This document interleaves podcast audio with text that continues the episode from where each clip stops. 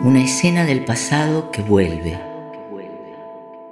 que ilumina como un destello fugaz el presente. Flashback, relatos y memorias otras. Memorias desobedientes, ancestrales, subterráneas. Un ciclo de podcast de Ana Cacopardo. Una producción del Centro Cultural Kirchner. Escribo para que drene esta memoria. Escribo porque ya aprendí la derrota y sé que derrotada aún se escribe para dar vueltas alrededor de los eventos y poner un nombre a lo que no tenía nombre. Esta declaración de principios le pertenece a Liliana Ancalao, poeta y narradora mapuche escribo para que esta memoria no se estanque. Escribo por los niños a los que silenciaron el mapuzungún de sus bocas en las escuelas civilizadoras y evangelizadoras. Liliana nos comparte este fragmento de su último libro desde Comodoro Rivadavia. Allí creció en un campamento petrolero cuando sus padres debieron migrar buscando trabajo. Liliana creció sin conciencia de su historia mapuche, con el castellano como única lengua. Hoy escribe en mapuzungún y dice que es el idioma de la recuperación del orgullo y la reconstrucción de la memoria, una memoria que perdura y busca sus palabras. a través de tu escritura volvés recurrentemente a la infancia, ¿no? Eh, a los territorios de la infancia, historias de la infancia. ¿Qué, qué encontrás ahí? En, la infancia eh, tengo un, un, tesoro, de eso me estoy dando cuenta ahora. Yo nací en un campamento petrolero en Comodoro Rivadavia, que se llama Diadema Argentina, y queda 800 kilómetros de Cusamen, que es el tugún de origen de mi familia materna, y también 800 kilómetros de Fitatimen, que es el tugún paterno de los Ancalao. O sea que eh, en realidad creciste ahí muy cerquita de Comodoro Rivadavia, donde vivís actualmente. Sí, sí, sí, sí. Este, hasta acá llegaron mis padres muy jóvenes, cuando el campo les quedó chico a todos, porque la tierra no se estira este, ambos nacieron en lo que se llama la colonia Cusamen Reserva Indígena y la, Reserva Ancalao Saavedra, mi papá. Este, y, bueno, después el, espacio asignado que era reducido no alcanzaba para todos, así que empezó, la, la diáspora. Eh, ¿Qué es lo que pasa con muchas ciudades de la costa de acá? Rawson, Trelew, Comodoro, bueno, hasta Santa Cruz, este, hay mucha población mapuche que llegó en, los años 50 aproximadamente, en el caso de mis papás, buscando trabajo. Decís por ahí, pisamos la tierra negra de petróleo alrededor de los pozos abandonados, ¿no? Porque el, o sea que tu, tu viejo se convirtió en obrero. Así es, mi papá en obrero y, mi mamá era la empleada doméstica, como se dice ahora, de los patrones de la administración de la empresa. Uy, además me marcó un montón también, porque es un campamento que está organizado, en el centro está la escuela, los comercios, las casas de los patrones y en, los, cruzando la vía, el barrio petrolero donde nací yo, el barrio de los obreros. Este, así que eh, esa división tan marcada este, todavía me, me persigue y me perturba.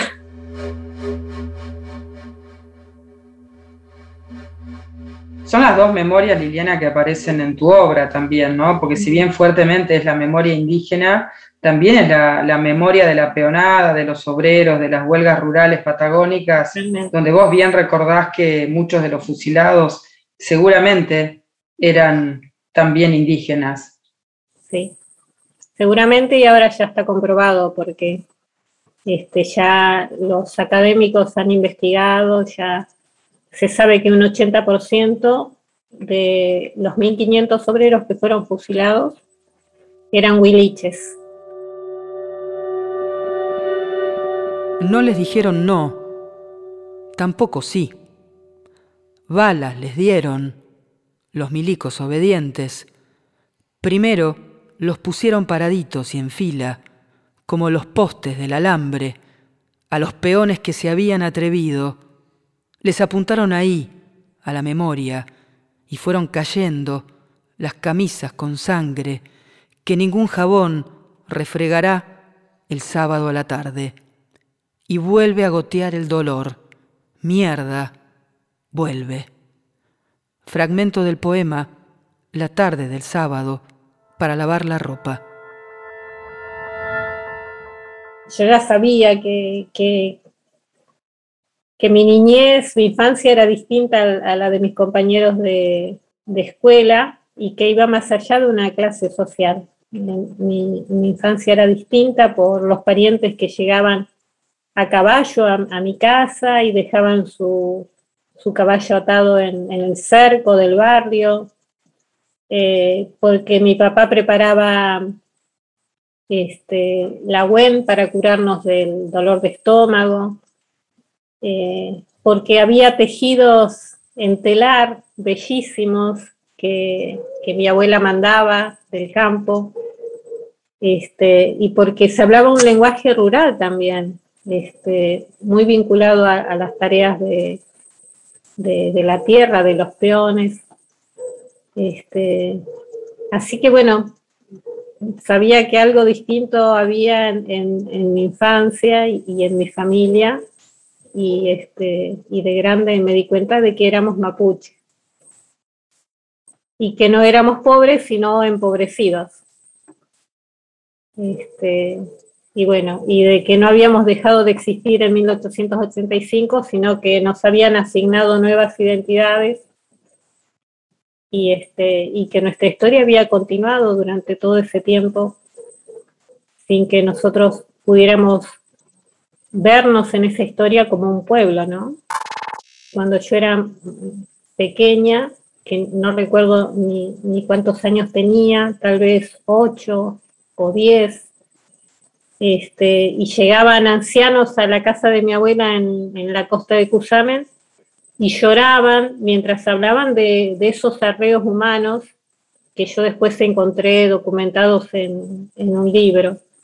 Este, así que yo sabía también de los alambrados que se corrían, de, los estancieros que, iban este, sacándole la tierra a, la gente, tierras asignadas aún por el Estado, ¿no?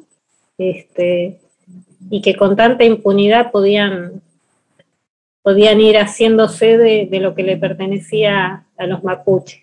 Y no tenía que ver con que mis abuelos me transmitían, este, me sentaban ahí para transmitirme la historia, sino que era algo que circulaba así, eh, casi em, oculto, o, que se permitía circular en la intimidad de la familia, ¿no?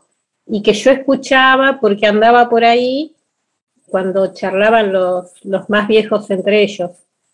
Y bueno, me doy cuenta ahora que, que aún eh, estando en, espacios asignados por el Estado, aún teniendo, este, habiendo, no sé, aceptado el juego o porque no les quedó otro juego que, aceptar una identidad, que pagar pastaje, que toda la cuestión administrativa que vino con, con el Estado argentino, Aún así, eh, esas memorias estaban censuradas.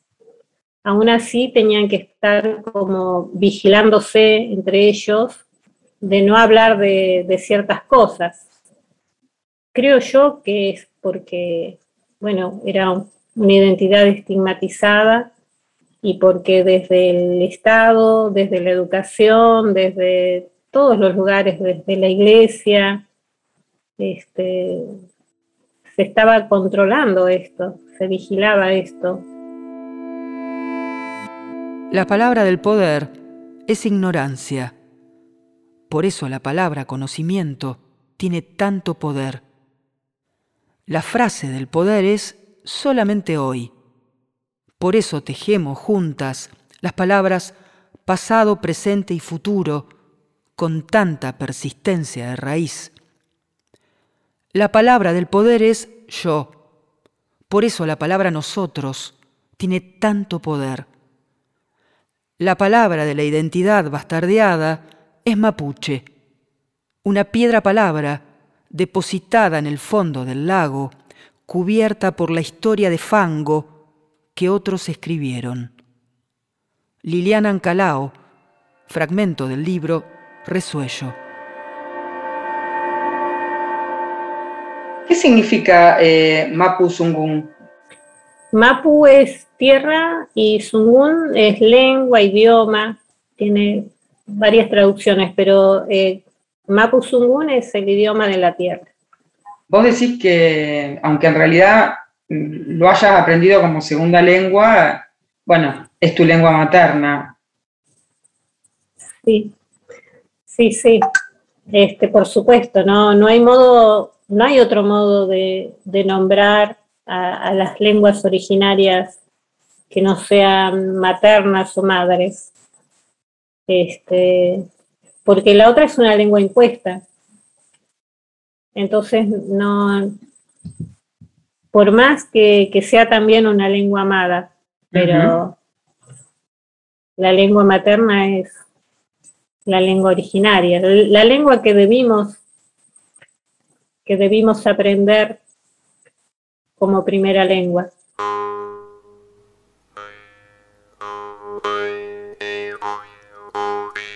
De su abuela habla Liliana en la poesía.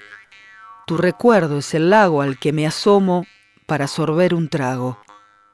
De esa abuela aprendió algunas palabras en Mapuzungún, pero la tarea de aprendizaje fue parte de un camino que emprendió a partir de 1994 con hablantes del mapuche. Liliana se convirtió en aprendiz de su propia cultura. En la lengua, en el idioma de cada pueblo está contenido su mundo, el modo de verlo y de concebirlo. Este, es una maravilla, es una maravilla eh, el mapuzungún como, bueno, como cualquier otra lengua, ¿no? Porque uno descubre allí este, justamente esta, eh, esta construcción. Em, yo siempre hablo del pronombre dual, que para mí fue una belleza, eh, un hallazgo. Y porque eh, en castellano nosotros tenemos los pronombres en singular y en plural. Yo, tú, él, singular, nosotros, vosotros, ellos, plural. Y en el Mapuzungún están también el singular y el plural, pero también está el dual. Inchu, Eimu, Feyengu. Nosotros dos, ustedes dos y ellos dos. Que para, un, para una cosmovisión que, se para en, el equilibrio y en la complementariedad y, y el par y la dualidad, este, es, digamos que es absolutamente coherente lo mismo que cuando aprendí que a las fuerzas de la naturaleza se las nombra en una dualidad de género y generación. También, eh, Cuché, Ichasomó y Wechewenchu. Son el anciano, la anciana, eh, la mujer joven y el hombre joven. Ese es el modo de nombrar. Cuatro nombres que expresan una dualidad de género y de generación. Entonces el patriarcado se va al diablo con, una construcción de ese tipo. Este, no hay modo de, sostener una unicidad eh, masculina como, no sé, como sostén del universo.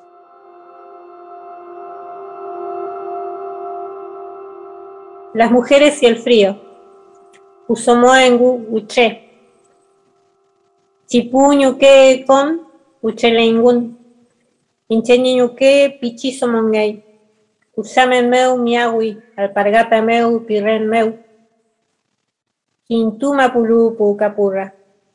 Inche con un pañen niñuque ni chocón que nalmun. Kakiñegue sasuan capurra. Tufeyan un pofoñamlu. Camulei ni quintuche no rumé. Yo al frío lo aprendí de niña en guardapolvo. Estaba oscuro, el Rambler Classic de mi viejo no arrancaba, había que irse caminando hasta la escuela. Cruzábamos el tiempo, los colmillos, atravesándonos la poca carne. Yo era unas rodillas que dolían. Decíamos, qué frío para mirar el vapor de las palabras y estar acompañados. Las mamás, todas, han pasado frío. Mi mamá fue una niña que en Cusamen andaba en alpargatas por la nieve campeando chivas. Yo nací con la memoria de sus pies entumecidos y un mal concepto de las chivas esas tontas que se van y se pierden, y encima hay que salir a buscarlas a la nada.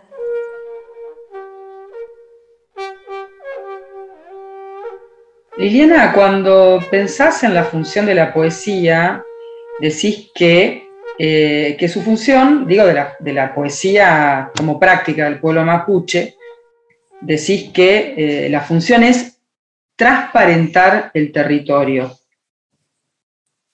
Sí. Y usás eh, cuatro, verbos que son casi un programa de acción política, ¿no? Porque decís, transparentar es desmitificar, descolonizar, recuperar y resacralizar.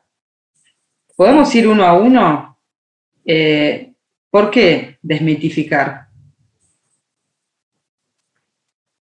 Em, bueno, eh, los mitos que, circulan con, respecto al pueblo mapuche y al territorio es que, bueno, uno, de ellos más que mitos son mentiras, eh, que venimos de, Chile, este, que no somos de acá, desmitificar eh, en realidad es este, decir las cosas como, como son, no como, como las escribieron los, los que escribieron la historia. Recuperar y resacralizar. Y recuperar es eh, recuperar los territorios que, sobre los que avanzaron los, los terratenientes y sus alambrados y recuperarlos con, con los instrumentos de la ley qué es lo que está sucediendo. Y resacralizar es un camino, bueno, del que veníamos hablando de alguna manera, ¿no? Em, pero que además tiene unas resonancias que van mucho más allá del mundo mapuche, ¿no? Cuando pensamos qué significa resacralizar en este contexto pandémico, en este contexto de la humanidad. Es urgente que, que volvamos a ver a volvamos a considerarnos parte de, la naturaleza, que seamos este, unas energías más de la naturaleza. Em, en, la cosmovisión mapuche eh, no, hay, no hay altares, no hay templos, toda la, tierra es un, todo el espacio es sagrado. Este, y, bueno, y, sacralizarlo desde, desde ahora, desde la contemporaneidad, eh, es hacer un ejercicio de conciencia muy, muy fuerte.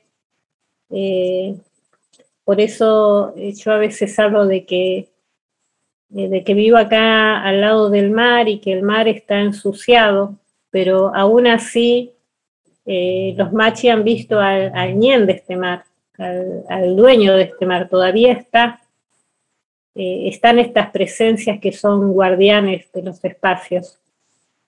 Este, y, bueno, yo tengo el temor de que en algún momento se cansen y, se vayan, porque eso también lo he escuchado, que hay lugares en los que los ñen se van, entonces la laguna se seca, este, y, y bueno, y es ese temor, ¿no? ¿Qué crees que tienen para decirnos eh, los pueblos indígenas de América Latina? Yo este, hablaría más precisamente de la poesía y, de los poetas de los pueblos originarios en este momento. Em, que acompañan estas luchas, que forman parte de esta resistencia, este, pero desde otro lugar de, lucha que es la lucha desde la belleza o, sí, desde otro discurso. Eh, a mí me, gusta muchísimo la, poesía que se está escribiendo en este momento eh, y que se está editando y, leyendo, este, en la que hay una conjugación de denuncia, denuncia del despojo, denuncia del genocidio, eh, denuncia de la colonización espiritual, cultural, y al mismo tiempo que se denuncia siempre hay como un conocimiento, siempre hay un conocimiento al lado de esa denuncia. Eh, el conocimiento que tiene que ver con la relación con, todos los seres de, la tierra, o un conocimiento que tiene que ver con, los nombres de, los guardianes de, los espacios, o de la relación con los ancianos y su sabiduría. Hay una mixtura muy potente allí. Este, y, bueno, y, en general son también poetas que hacen como un camino de regreso eh, y, van descubriendo y van escribiendo.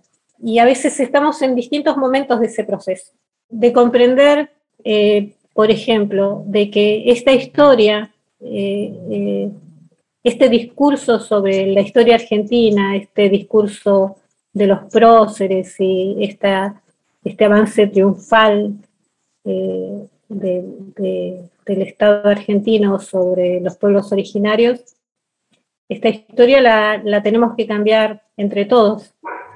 Eh, lo mismo que, la sacralidad de la tierra no, es algo que tiene que ver solo con el pueblo mapuche, sino con todos, con todo el planeta. Este, hay cuestiones que, que nosotros, de las cuales alzamos una bandera, pero pero son banderas compartidas en las que tenemos que estar todos. Leía la nueva introducción que hiciste a Tejido con lana cruda, que es tu primer libro, y ahí en, esa reedición de Tejido con lana cruda te preguntas, ¿quién era yo? ¿Quién estaba haciendo? ¿Quién soy? Y volvés a la imagen del telar. Sí. ¿Por qué? ¿Por qué te gusta la imagen del telar para pensar quién sos vos hoy? El tejido es una palabra que a mí me, ha dado elementos para, para, pensarme a mí misma, para pensar el mundo. Cuando yo hablo de territorio, hablo de un tejido de relaciones. Y cuando hablo de mi identidad, también tengo que hablar de un tejido un tejido que va desde la contemporaneidad a la memoria reciente, a la memoria ancestral. Y entonces, este, eh, yo soy eso, una lana teñida con anilina, que es un producto industrial, y, este, y también teñida con raíz de calafate. Este, y, tengo que aceptar que, soy eso, que, no puedo ser otra cosa, sino una, mezcla. Y este último libro, eh, Liliana, eh, que se titula Roquín, Provisiones para el Viaje. Em, me gustaría preguntarte qué es Roquín, qué significa, y me preguntaba mm, cuál es el viaje que emprendés y me preguntaba cuáles son las provisiones que hacen falta. Bueno, roquín es una de esas palabras que aprendí con mi abuela, que aprendí en el campo. Este, cuando ya preparábamos el camino de regreso, eh, estos 800 kilómetros que se hacían, una parte en un, en un carrito de caballos, otra parte en tren y otra parte en colectivo. Este, y, la abuela nos alcanzaba el, roquín, que era eh, un pedazo del asado frío que había eh, sobrado, pan casero, esas cosas tan ricas. Y este es el roquín para el viaje. Es el, la comida que uno lleva, que prepara cuando sabe que en la hora del almuerzo de la comida te va a sorprender en el medio del viaje. Este, y bueno, y el viaje es este viaje, este viaje de, de regreso, pero de regreso hacia el futuro. Este, y, y, también es Roquín justamente todo esto, ¿no? Este amor, este, este amor por mi pueblo, esta ternura. Y este y también el dolor el dolor. Este bueno con estas con ambos con dolor y con ternura yo escribo mi poesía.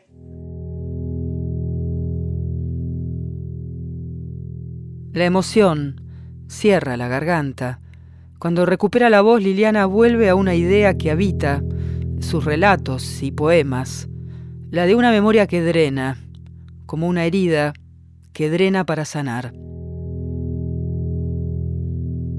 Y justamente eh, en la palabra drenar está la fuerza porque es como una herida que, que tiene que sanar, pero solamente va a sanar si nos hacemos cargo todos de, esto, ¿no? De esta memoria. Escribo para que fluya esta memoria, para que vuelva a ser un solo río con la memoria reciente. Escribo entonces por los pedazos del territorio devueltos por el nuevo Estado como si fueran limosna por los desalojados de esos campos, porque los ricos siempre supieron manipular sus leyes. Escribo por los asesinados en las comisarías de las ciudades, tan jóvenes que no tuvieron tiempo de conocer su origen, muertos por portación de barrio, de rostro, de apellido.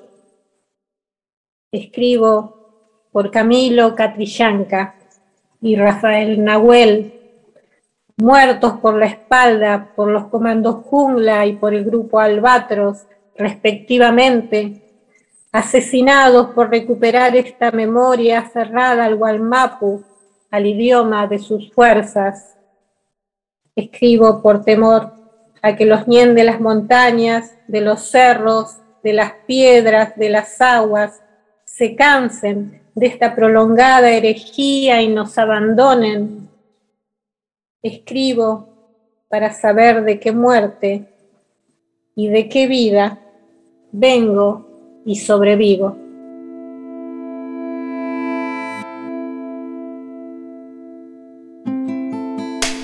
Flashback, un podcast de memorias otras.